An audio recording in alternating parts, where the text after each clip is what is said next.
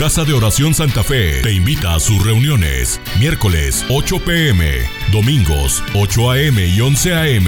Estamos ubicados. Plaza Santa Fe, Boulevard República de Honduras 104, Interior 9, Hacienda Santa Fe, Tlajomulco de Zúñiga, Jalisco. Casa de Oración Santa Fe, un lugar para adorar. Estamos viendo el tema de um, ser santos para poder servir. Nosotros como servidores, eh, no precisamente somos servidores dentro de la iglesia.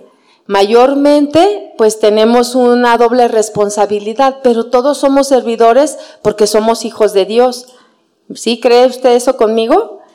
Todos somos servidores porque servimos a nuestros menores, a nuestros familiares, a nuestros amigos, a nuestros vecinos. Nosotros somos servidores de Dios donde quiera que estamos porque somos enviados por Dios para anunciar las virtudes del Señor a través de lo que nosotros vivimos.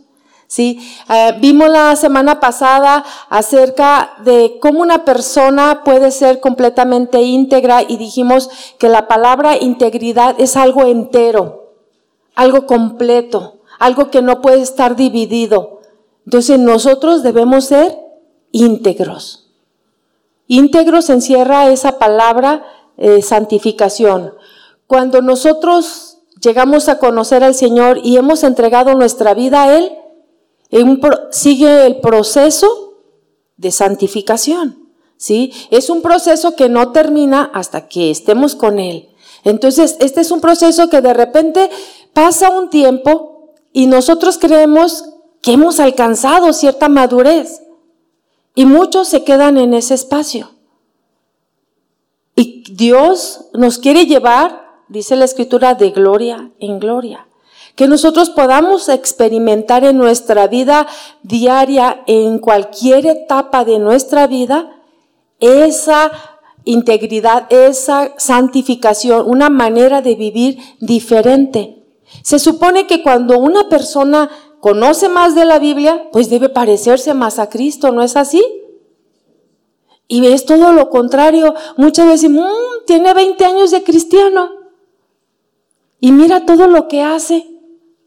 Y va a una iglesia y canta y alaba y todo. ¿Pero por qué? Porque nosotros no ponemos en obra lo que el Señor nos ha estado enseñando. No es tener un conocimiento en nuestra mente. Conocemos quién es Dios, pero tenemos que accionar. Y nosotros cuando eh, recibimos al Señor, cuando nosotros aceptamos la vida de Él en nosotros, la Biblia nos enseña en Gálatas, como lo vimos la semana pasada, Gálatas 2.20, con Cristo estoy juntamente crucificado. Ya no vivo yo, mas Cristo vive en mí. Entonces, quiere decir que nosotros ya no tenemos derechos. Esto nos hace ser menos egoístas, orgullosas, envidiosos, celosos, pendencieros, pleiteros y todo eso. Todas las obras de la carne empiezan a morir. ¿Por qué? Porque ya no vivo yo, mas Cristo vive en mí. Y si Él vive, entonces yo tengo que dejar que esas cosas estén muriendo. ¿Sí? ¿Se acuerdan que vimos eso? Y lo que ahora dice, vivo en la carne, lo vivo en la fe del Hijo de Dios, el cual me amó y se entregó a sí mismo por mí. Entonces nosotros lo amamos, por lo tanto nos entregamos a Él y decimos, Señor, yo quiero hacer tu voluntad, aunque sea mi derecho, no lo voy a pelear. Aunque sea mi derecho, no voy a discutir. Aunque sean mis deseos, ya no voy a ser egoísta. Voy a ceder mi parte. Es lo que el Señor hizo con nosotros. Nosotros deberíamos de estar en esa cruz, nosotros deberíamos de haber pagado por todo lo que nosotros hicimos, por todos nuestros pecados. Jesús tomó nuestro lugar. Entonces, como servidores de Dios, debemos dejarnos marcar por Cristo. Como servidores de Dios debemos dejarnos marcar por Cristo. Eclesiastés Eclesiastés o Cantares, habla acerca de la novia, ¿sí? Del amor y habla, ponme como un sello, sobre tu corazón. Sí, pero estamos también viendo que es el novio, el padre que quiere que nosotros tengamos un sello, una distinción de que tú eres un verdadero hijo de Dios, de que tú perteneces a Cristo. Ustedes están muy relacionados con esto porque todavía aquí a nuestro alrededor, por lo menos ahí en el pueblo de Santa Anita, San Agustín, ah, tenemos un montón de caballos y, y yo los veo cuando salen y tienen sus marcas. Estos son los de Don Chente, ¿verdad? Estos son los de Don Pablo. O sea, tienen su marca y así el Señor se pone como un sello en tu corazón. Entonces, nosotros debemos de dejarnos marcar por Cristo. ¿A través de qué o cómo? A través de la palabra que nos va transformando, modelando, moldeando, haciéndonos más a la imagen de Dios. Ese es el propósito de conocer la Biblia, no de tenerla aquí. No, yo me sé todo el Nuevo Testamento y todas las promesas. No, es cuánto pones por obra. Cuando pasas una situación difícil, todas las palabras que tú has escuchado y tú conoces que hay un Dios poderoso, un Dios omnipotente, un Dios que sana, un Dios que suple, un Dios que te salva, ¿sí? Tú entonces puedes accionar y tomar esas palabras y apropiarte de ellas y decir, sí, mi Dios está por mí. Si Él está por mí, ¿quién está contra mí? ¿Verdad? Entonces, es a través de la palabra de Dios que nos vamos moldeando y transformando. Y esa se va haciendo una marca en nuestra vida. Solo la palabra de Dios nos hace ser personas íntegras. No hay otra forma. No hay otra, una fórmula. ¿Sí? Solamente la palabra de Dios. La integridad es la apertura que el espíritu humano adquiere de permitir que la herencia de pecado sea expuesta a la luz.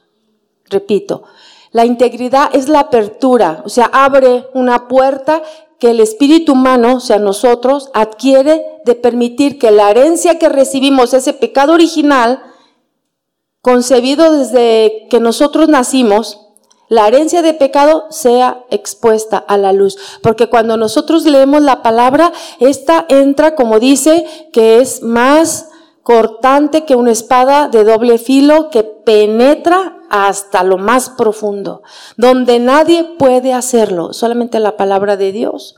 Entonces, eso nos permite que nosotros podamos tener integridad porque ella descubre todo lo que hay ahí. Y de repente tú te das cuenta la palabra y dices, ay, caray, creí que ya había superado esta, esta, esta, esta situación y te das cuenta que cuando te expones a la palabra está hablando de ti.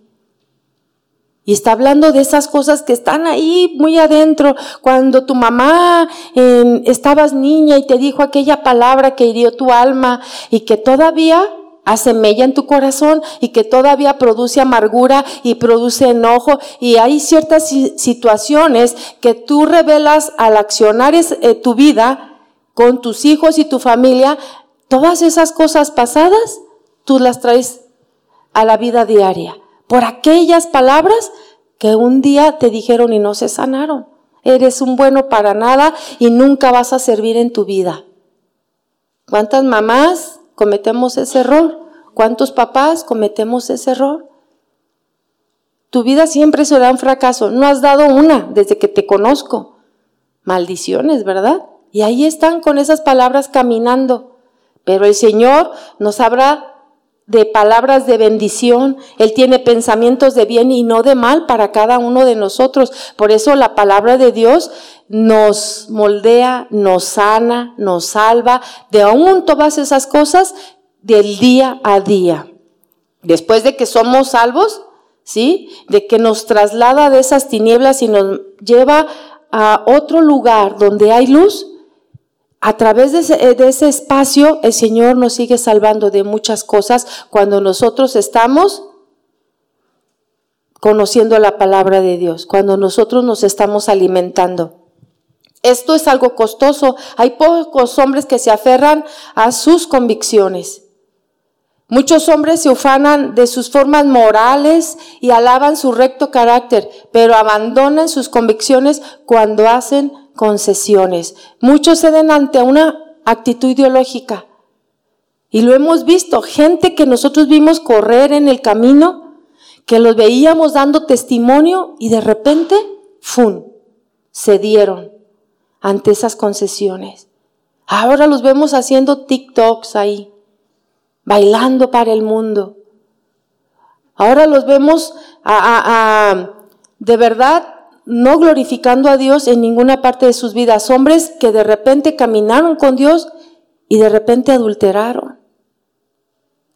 Ahora puedo ver las noticias en las redes sociales que uno se da cuenta de cuántos quieren manejar su vida sin Cristo, cuántos pastores se suicidan porque si Cristo no es el que dirige tu vida y el que la sostiene, con el poder de su palabra, fracasarás.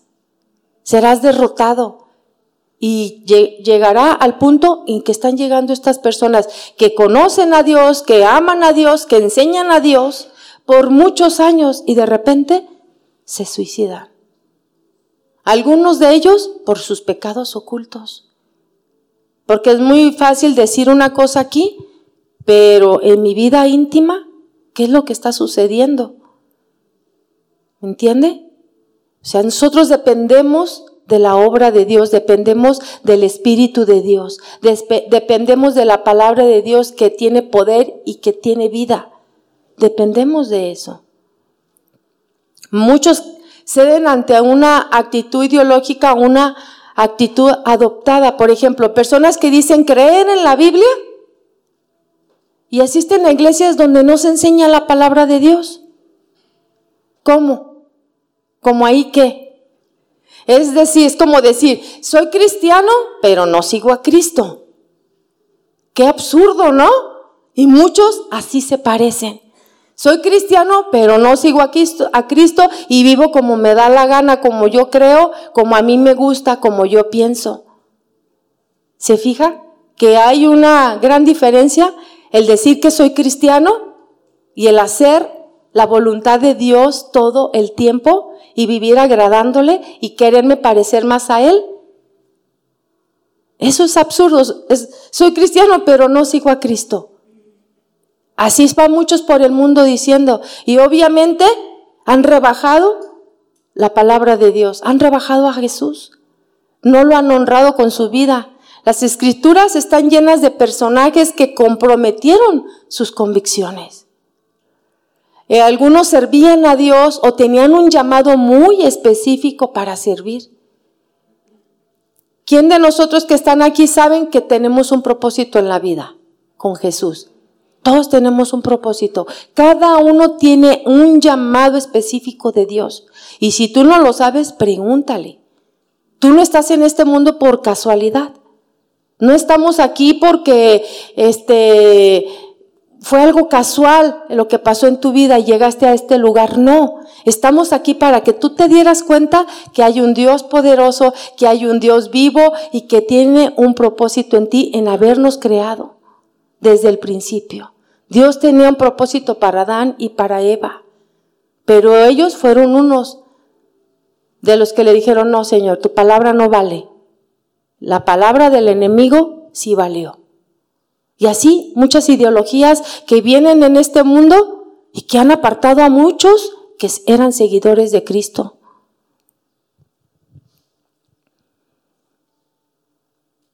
Sansón, por ejemplo, comprometió su devoción como nazareno y perdió su fuerza, su vista y su vida. Hasta ese punto llegó Sansón. Él tenía un propósito en Dios, pero fue desobediente. Se dejó llevar. ¿Sí? Jueces 16 del 4 al 6, para que usted lo lea en casa. Jueces 16 del 4 al 6 y jueces 16, 31. Usted puede ver ahí ese ejemplo de Sansón. Otro ejemplo fue Moisés. comprometió las órdenes de Dios y perdió el privilegio de entrar a la tierra prometida. Qué terrible historia. Y aunque la Biblia lo menciona como el más manso, ¿sí? Era un hombre el más manso. Fue desobediente en esa parte. Comprometió las órdenes de Dios y perdió el privilegio de entrar en la tierra prometida. Nosotros estamos aquí y quizás estemos perdiendo bendiciones por no hacer la voluntad de Dios. Estamos haciendo una voluntad permisiva, pero no la voluntad perfecta de Dios. Es por eso que nosotros tenemos que tener una relación. La semana pasada hablamos de una humillación, de estar a los pies de Jesús y decir, Señor, yo te necesito. Te necesito este día y te necesito mañana. Cada día le necesitamos. ¿Sí? Y que no perdamos de vista lo que Dios quiere para nosotros, para no perder las bendiciones que Dios ha preparado para cada uno. David comprometió las normas de Dios. Cometió adulterio con Betsabé, asesinó a Urias y perdió a su bebé y a sus hijos. Terrible historia, el cantor de Israel. Un hombre conforme al corazón de Dios y tuvo todas estas fallas en un momento donde él creía que tiene el poder, autoridad para decidir y cree que Dios puede hacer un lado sus pequeñas normas, entre comillas, y decidir él, eso fue lo que le pasó. ¿Sí? Adulteró, asesinó a Urias y perdió a su bebé y fueron también asesinados su hijo. Qué terrible historia. Sí, segunda de Samuel 11.1, para que usted lo lea en su casa. Segunda de Samuel 11.1 y segunda de Samuel 12, 23. No les dije citas Moisés, ¿verdad? En la vida, números, números 20 del 7 al 12. Bueno, esos son unos ejemplos. Hay muchos. Israel, que fue desobediente, ¿sí? El pueblo de Israel que fue desobediente, Dios lo quería bendecir, lo saca de un pueblo esclavo, lo quiere bendecir y también es desobediente. Adán, ya lo vimos, Salomón también hizo de las suyas, Judas, Pedro negó al Señor y perdió el gozo. Ananías y Zafira que pensaron que podían engañar a Dios.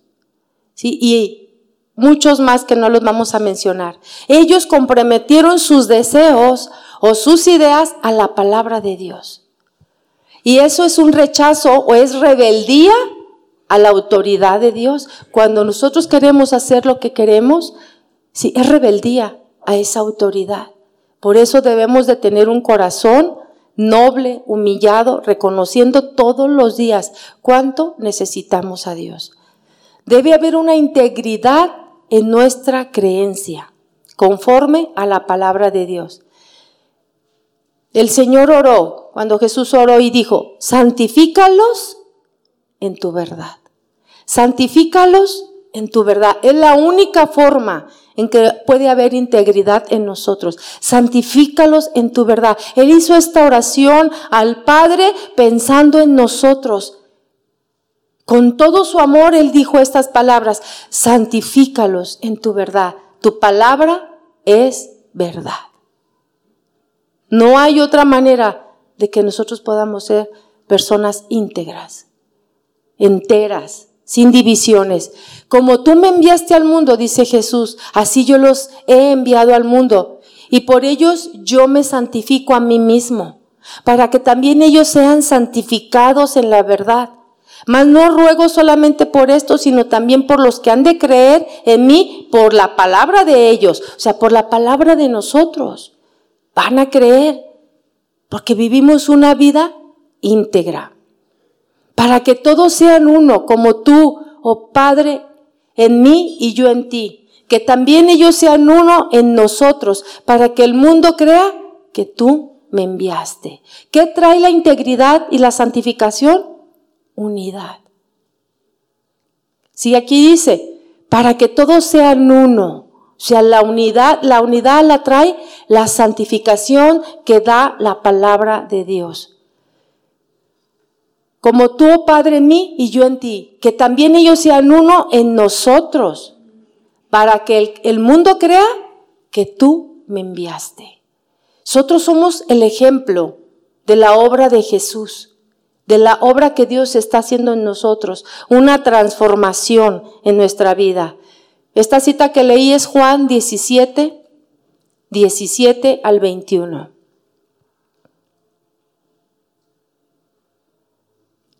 La unidad solo es posible si es el resultado de la santificación de los creyentes en la verdad.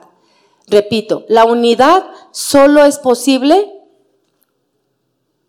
si es el resultado de la santificación de los creyentes en la verdad. Porque la verdad de Dios es íntegra, no está fragmentada, no está dividida contra sí misma, no se confunde, todo va relacionado. No hay divisiones en sí misma en la palabra de Dios. Pero cuando hay división entre nosotros, no estamos en la verdad. No estamos en la verdad cuando hay división entre nosotros. Es por eso que nosotros siempre debemos de estar a cuentas con nuestros hermanos. Esta es la familia del Señor, esta es la iglesia del Señor. Estos somos los que hemos creído y los que hemos creído que Él vino en carne, que fue crucificado por ti y por mí. No son los de allá, somos nosotros. Podemos humanamente estar unidos, pero estamos separados de la unidad de la fe. Aquí estamos todos juntos, pero posiblemente pueda haber divisiones. Y no estamos en la unidad de la fe porque la unidad de la fe nos une. La palabra de Dios nos dice, si tu hermano hizo algo contra ti, ve y tú, habla con él, a solas, platica con él y perdónense, confiésense entre ustedes y pónganse a cuentas. Es lo que Dios dice, ¿no? Entonces, si nosotros tenemos esa unidad, estamos en la verdad. No se puede servir a Dios si no hay unidad que trae la integridad.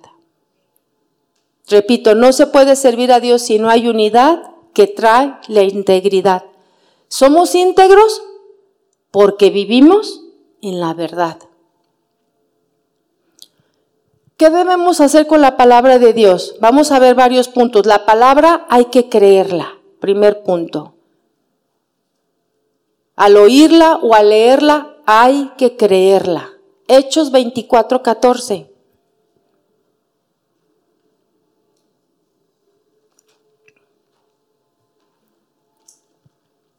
Pero esto te confieso. Hechos 24, 14. Pero esto te confieso, que según el camino que ellos llaman herejía, así sirvo al Dios de mis padres creyendo, esto lo decía Pablo, creyendo todas las cosas que en la ley y en los profetas están escritas. Entonces, pero esto te confieso, dice, que según el camino que ellos llaman herejía, así sirvo al Dios de mis padres, creyendo todas las cosas que en la ley y en los profetas están escritas. ¿Qué se necesita para haber integridad en nuestra vida? Para crecer en eso, hay que leer la palabra de Dios, hay que creerla, hay que creerla. Dos, punto número dos, hay que memorizarla.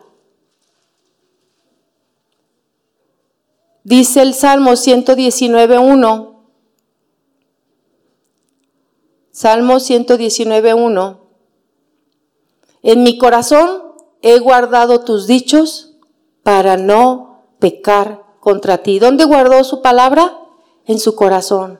Hay que memorizarla para cuando llegue una situación nosotros podamos accionar. Como dice la escritura, tenemos un redoma, un, como un, donde se guarda el dinero, ¿cómo se llama? ¿Una? No, otra cosa, bueno, como una alcancía, pero es como una caja fuerte donde se guarda todo eso. Y cuando pasa una cosa, tú accionas y tomas lo que está guardado ahí para tus necesidades, ¿verdad? Entonces, hay que memorizarla. Pero no, es que yo ya estoy viejita, yo ya estoy grande, a mí no, no, siempre he tenido mala memoria. Saqué cero en matemáticas y en geografía y en... Mire, pídale al Espíritu Santo. Él hace cosas y hace maravillas entre nosotros. ¿Sí o no? Por eso estoy parada aquí. Por eso usted está ahí. Sí, y el Señor hace maravillas. Entonces, hay que accionar y, y, creer que la obra del Espíritu Santo nos guiará a toda la que, a toda la verdad. Entonces, hay que memorizarla. Punto número tres, tres, hay que meditarla. Hay que meditarla. No es solamente leer la palabra para sentir que nuestra conciencia está tranquila y decir, ah, ya, cerré el libro y me fui. Y al rato usted, ¿qué fue lo que leí? Ya ni me acuerdo qué fue. ¿No les ha pasado así aún en las predicaciones? Vienen el domingo, estuvo bien buena. Y después no sabe de qué se trató. ¿Sí le ha pasado? Mire, yo aprendí de mis maestros. Cuando yo empecé en el cristianismo, a estar escribiendo porque es una manera de, de absorber. Si no se me queda todo, yo pongo ahí las cosas que a mí Dios me está hablando, mis asteriscos, este, mis eh, detalles que son personales. Y después yo voy, o si traigo mi Biblia inmediatamente, subrayo eso que para mí fue algo fresco, que Dios me está hablando. Entonces hay que meditarla. En Josué encontramos una maravillosa promesa a la cual deberíamos de apropiarnos todo, pero todo el tiempo. Dice Josué 1.8.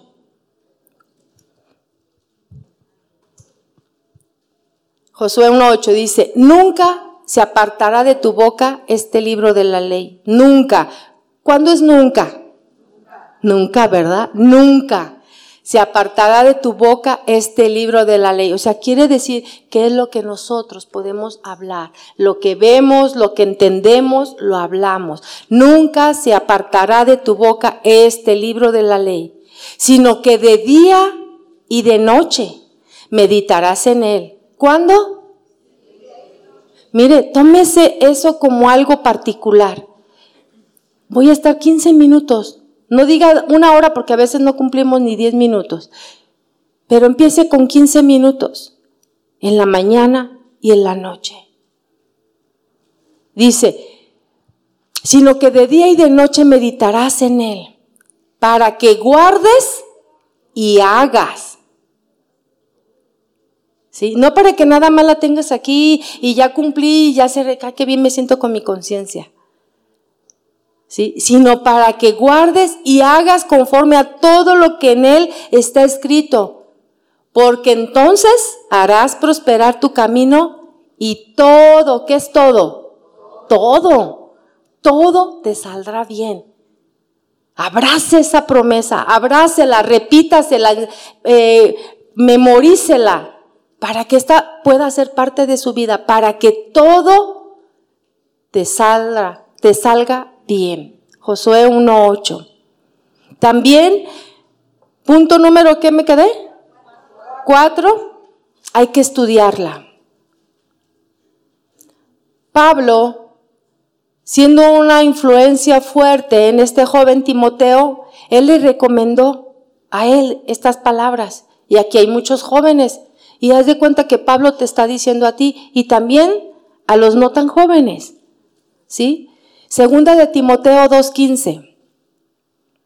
Dice, procura con diligencia presentarte a Dios aprobado, como obrero que no tiene de qué avergonzarse, que usa bien la palabra de verdad.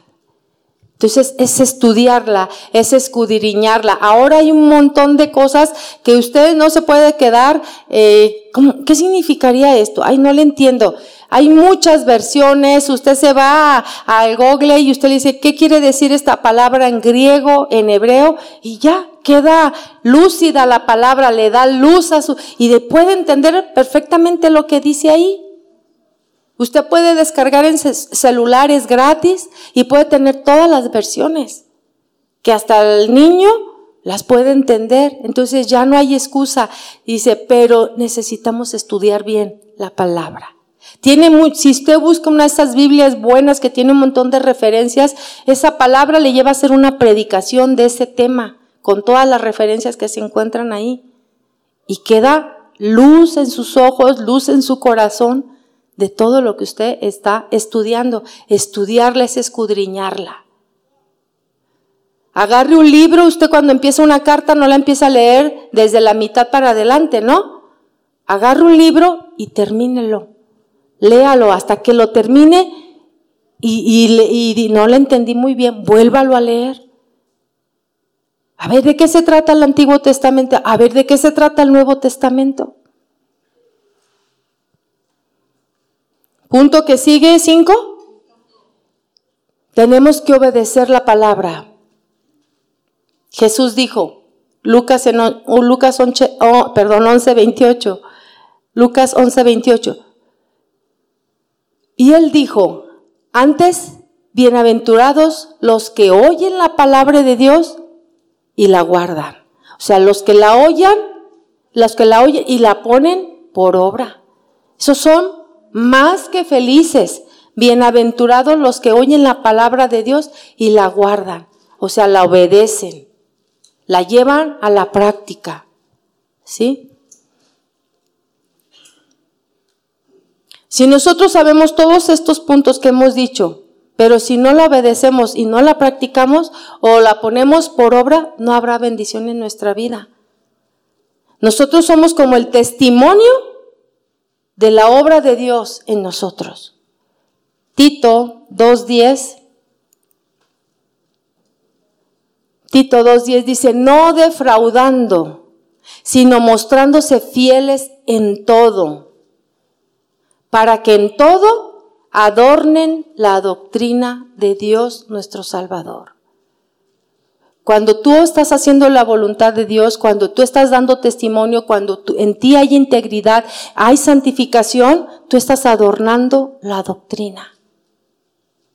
Eso que, ese adorno, cuando alguien trae un adorno, una diadema, que es muy notorio, todo el mundo le dice, ¿verdad? Qué bonita, qué bonita se te ve, brilla muy padre tu diadema. Ese es el adorno que nosotros le damos a la palabra de Dios.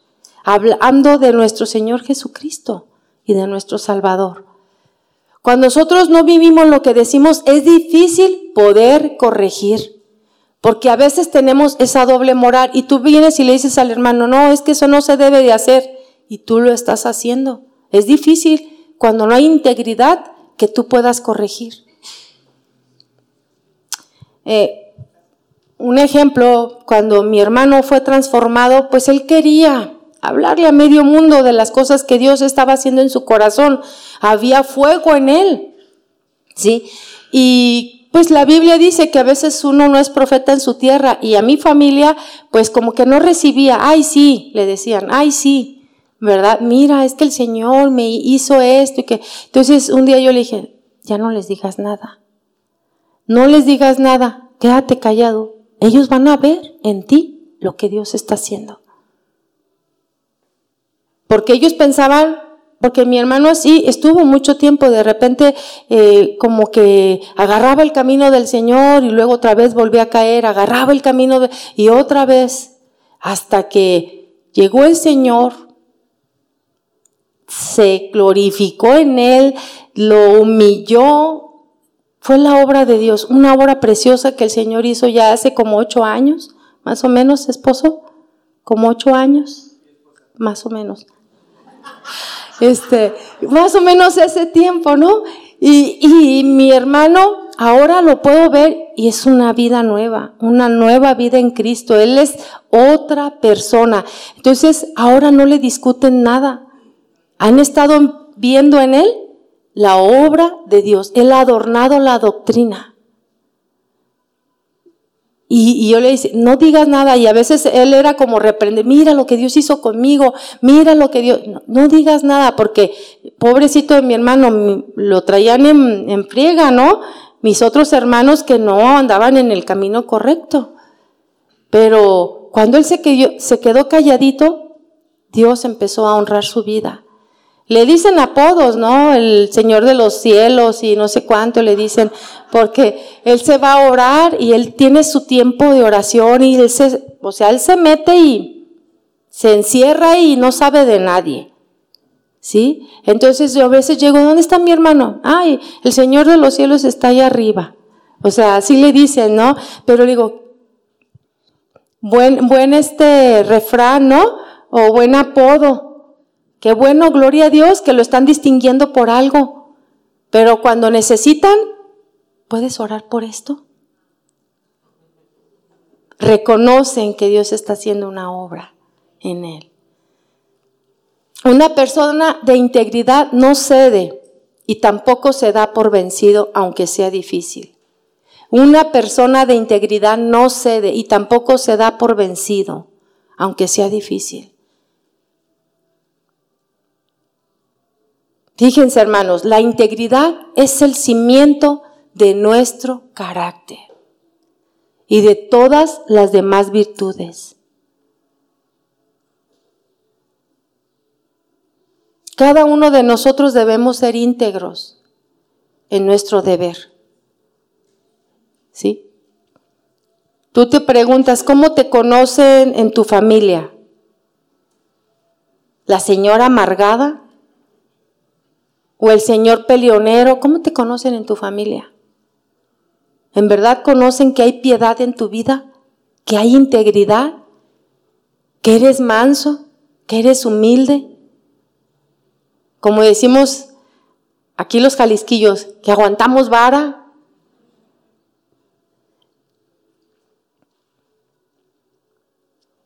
Aquel siervo íntegro es aquel que vive lo que cree, lo que piensa y declara. Aquel siervo íntegro es aquel que vive lo que cree, piensa y declara. Fíjese, nosotros como servidores de Dios, como hijos de Dios, tenemos una oportunidad única de mostrar un modelo diferente. Tenemos una oportunidad única de mostrar un modelo diferente. ¿Cuántos se dicen cristianos? Pero no siguen a Cristo porque no se parecen a Cristo. Y nosotros tenemos una oportunidad de modelar a Cristo con nuestra vida. Que nosotros seamos, eh, tomemos una, una determinación de decir, a partir de hoy, mi vida ya no va a ser la misma, tiene que ser diferente. Tiene que ser diferente. Los demás van a ver que Dios sí mora en mi vida y que Dios puede cambiar todas aquellas cosas duras. El corazón de piedra lo puede convertir en algo sensible. Algo que sienta la voz de Dios, algo que sienta cuando la palabra de Dios está hablando a tu oído. Ese corazón duro como una piedra que no puede hacer caso, Dios lo puede transformar en ese corazón que es sensible, sencillo y humilde. Estamos viviendo en una sociedad, hermanos, donde está totalmente descompuesta. Y muchas veces nosotros como cristianos queremos así como amoldarnos un poquito como la sociedad está, donde todo está entero, ¿sí? Eso no están los hijos que aman a Dios, son los íntegros. Y esa sociedad con sus ideologías con la manera de vivir desde los mayores, ¿sí? Hasta los menores, donde presidentes, gobernadores, políticos, empresarios, profesionales, religiosos evidencian una decadencia moral.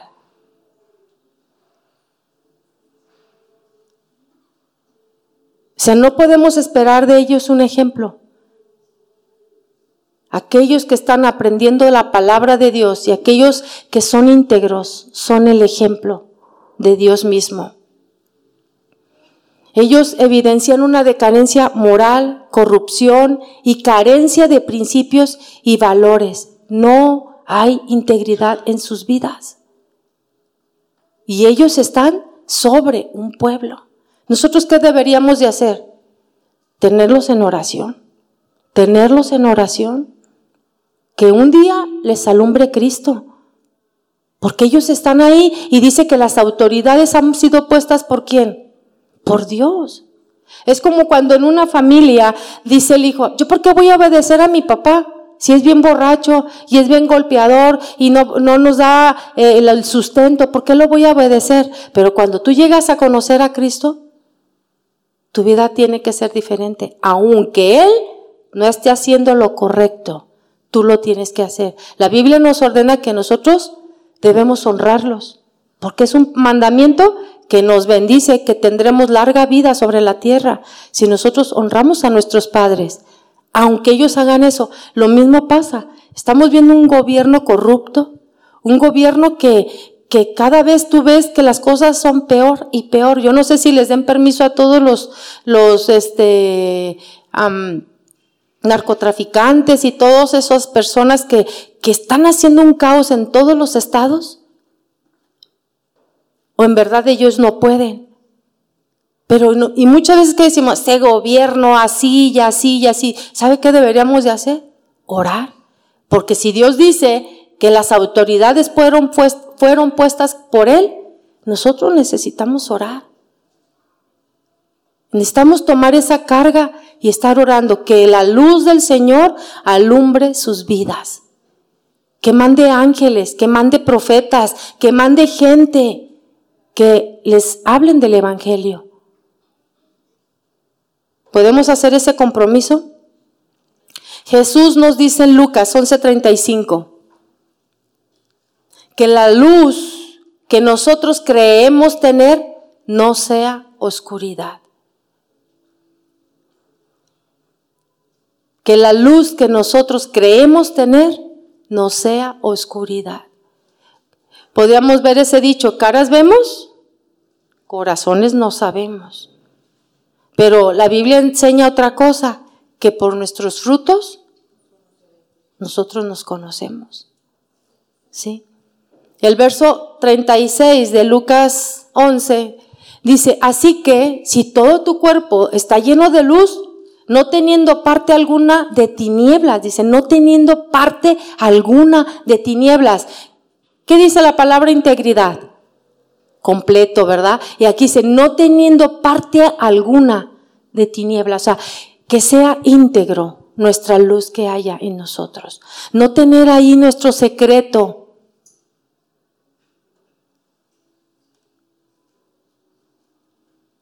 Soy así y, y esto nadie lo sabe. No, dice, no teniendo parte alguna de tinieblas. Que seamos la integridad, todo entero para Dios. Dice, será todo luminoso como cuando una lámpara te alumbra con su resplandor. Así debe de verse la integridad en nosotros. Que esa luz que Dios está proveyendo a través de su palabra, ¿sí? Pueda reflejarse en nosotros como un resplandor. Lámpara es a mis pies ¿verdad? Que así sea la palabra que nos esté alumbrando. No teniendo parte alguna, sino íntegro, completo. Hay un ejemplo aquí en Daniel de este, de este ejemplo que era íntegro en una manera completa. Y vemos ahí en Daniel 6, Daniel 6 del 3 al 5. Este joven, bueno, la Biblia lo menciona como un joven ya tenía una poderosa convicción en su vida. Ya tenía una poderosa convicción en su vida. Aunque estaba joven, con mucho más razón nosotros que somos gente madura, debemos tener convicciones que nos hagan ver, ¿sí? El poder de Dios en la palabra que vivimos. que se pueda ver en nuestra vida, en cada acción y en cada palabra que nosotros hablamos, lo que Dios está haciendo en nosotros.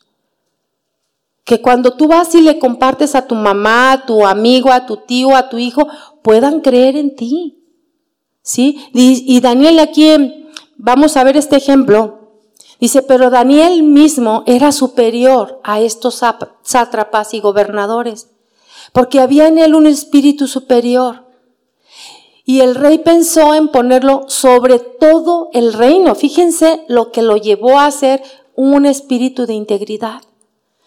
Y el rey pensó en ponerlo sobre todo el reino. Entonces los gobernadores y sátrapas buscaban ocasión, o sea, celosos, envidiosos, buscaban ocasión para acusar a Daniel en lo relacionado al reino.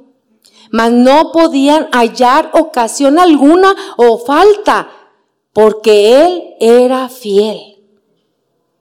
O sea, era a mejor era tragarse las palabras, pero dar testimonio. Quedarse callado y no decir nada. La palabra que escuchamos el, el, el domingo, el miércoles, perdón, fue una palabra de bendición. Y a veces es mejor quedarte callado. Y así yo me imagino a Daniel cuánto lo andaban rondando estos sátrapas y gobernadores para hacerlo caer, para ver una falta en su vida, pero no podían hallar ocasión o, o alguna falta, porque él era fiel. Y ningún vicio ni falta fue hallado en él. Entonces dijeron aquellos hombres, no hallaremos contra este Daniel ocasión alguna para acusarle si no, la, si no la hallaremos contra él en relación con la ley de su Dios. O sea, sabían que él era una persona diferente, puesta en un reino diferente porque ellos tenían otras creencias. Y estos hombres, sátrapas y gobernadores, eh, tomaron esa ocasión para que el rey firmara un edicto de que no podían adorar a nadie más más que a él. Y, pusieron tiempo en 30 días. Inmediatamente cuando Daniel supo esto, él tranquilamente se fue a su recámara, abrió sus puertas y ventanas y oraba tres veces al día como siempre lo hacía. O sea, nada cambió de sus convicciones. Y lo vieron, obviamente. Lo vieron que hizo, fueron y lo acusaron y pues como él había escrito, dice que el rey estaba muy triste porque él veía la integridad de Daniel y cómo su reino había prosperado porque era un administrador tremendo. Si usted puede leer la historia de él, pues era un administrador tremendo, pero dice que en todos los deberes del reino era un hombre íntegro, ejemplar y fiel. ¿Qué pasa con nosotros? Ay, ahora me pusieron a lavar el baño. Ay, ¿por qué a mí siempre me pone y tu corazón lleno de veneno, saliendo cosas incorrectas? Solamente por eso. Y este es el lugar de Dios, donde nos reunimos y donde le alabamos y donde se cantan proezas y alabanzas y, y las grandiosas cosas que Dios hace. Somos obreros, dice aquí, ¿no? Hace el rato leímos que éramos obreros del Señor.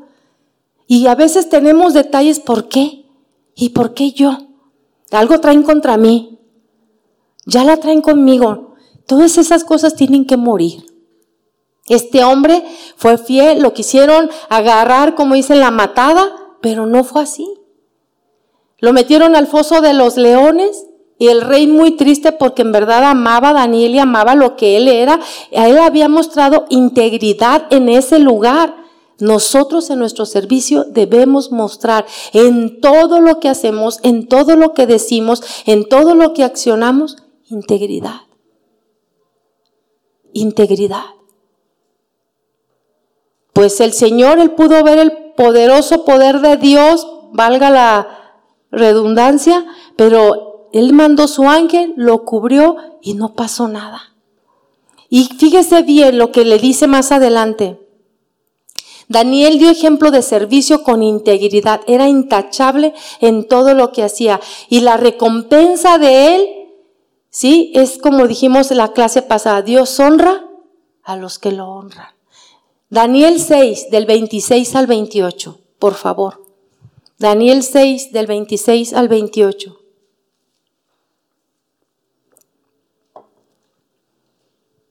Dice, de parte mía es puesta esta ordenanza, dijo el rey, que en todo el dominio de mi reino todos teman y tiemblen ante la presencia del Dios de Daniel, porque Él es el Dios viviente y permanece por todos los siglos, y su reino no será jamás destruido, y su dominio perdurará hasta el fin. Él salva y libra y hace señales y maravillas en el cielo y en la tierra. Él ha librado a Daniel del poder de los leones y este Daniel prosperó durante el reinado de Darío y durante el reinado de Ciro el persa. ¿Ves cómo Dios nos honra? ¿Ves cómo Dios y ve? Él está fijando nuestros ojos en ti en cada uno. No nos ve a nosotros como un montón de gente. Personalmente te está viendo a ti. Si nosotros somos como servidores, nos decidimos a ser guiados y a controlados por el Espíritu Santo, porque la palabra cuando la está uno leyendo, tiene la vida de Dios, tiene el poder de Dios. Nosotros tenemos al Espíritu de Dios cuando decidimos decidir, sí Señor, yo te acepto en mi corazón, yo quiero ser tuyo, aquí estoy. ¿Qué te está pidiendo Dios? Cuando el Espíritu somos guiados y controlados por el Espíritu Santo, seguros que nos conducirá a una vida de integridad. Pablo enseña que debería de haber esta correlación de estas virtudes. Filipenses 1:9 al 11.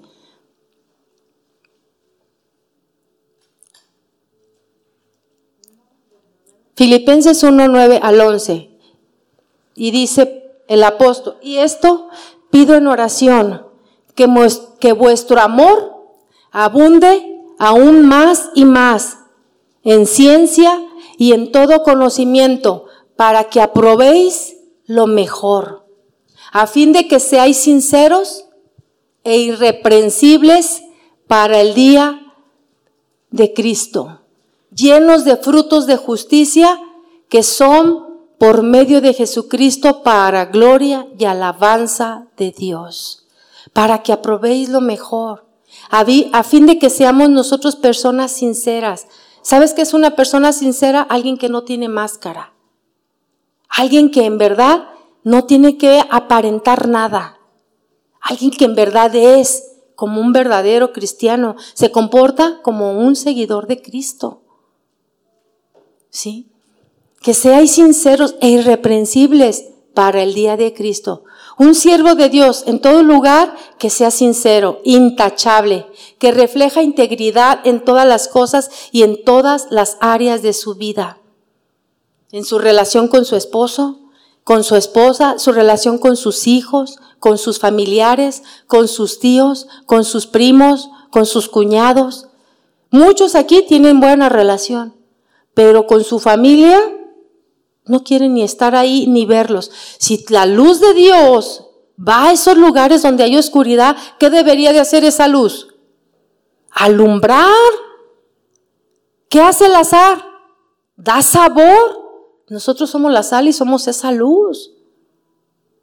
Pero no nos queremos apartar de todo el mundo porque son unos inicuos y pecadores. ¿Y la luz que hay en ti? No la puso Dios ahí para ponerla abajo de una cama, ¿verdad? Sino la puso ahí para que al hombre, para que ame, no para que vaya y les diga que se van a morir porque ustedes no creen en Jesucristo y el Señor va a venir con todo su juicio. No, no te puso a ti tampoco como un juez, sino para mostrarles que nos mostró Dios. Su juicio, su amor, ¿verdad? Entonces nosotros debemos de ir con esas personas, con esas familias, con esos parientes para mostrarles cuánto nos ha amado Dios, cuánto nos ha perdonado Dios, cuántas oportunidades nos ha dado Dios. Ellos necesitan a Jesús. Su vida está hundida, su vida está sin futuro. Pero cuando Jesús llegue a sus vidas, ellos tienen la vida eterna con Él por tu causa. Amén. Sé que hay gente difícil, muy difícil, pero la palabra enseña que lo más que dependa de nosotros, está en paz con todos los demás. Que el enemigo no tenga nada que acusarnos. Dice ahí que seamos, ¿cómo dice? Irreprensibles. No está hablando de una persona perfecta. El único perfecto es Dios, sin pecado. Pero que seamos intachables, que no tenga nada de qué acusarnos. ¿Sí? Que lo que de nosotros dependa, está en paz con ellos. Romanos 12, 14 y terminamos. Bendecid a los que os persiguen, bendecid y no maldigáis. La palabra de Dios es una bendición para nuestra vida y esa es la palabra que nosotros debemos de hablar para que otros sean bendecidos.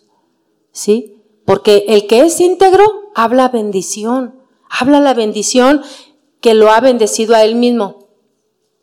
Muchos de nosotros hemos causado tantos problemas que muchas veces ya ni nos creen. Cada que vas a la casa de la familia es un pleito contigo. O entre hermanos aquí. Y que cuando ya quieres decir algo bien, pues ya no nos creen. Como dice un proverbio que zarcillo de oro en, la oreja de un cerdo, así es. El necio quiere hablar cosas lindas, pero no le quedan. ¿Por qué? Porque ya te has metido en situaciones muy complicadas. ¿Sí? ¿Sí? Podemos estar diciendo la verdad o querer ayudar, pero ¿sabe qué? Ya no nos creen porque estamos bien quemados.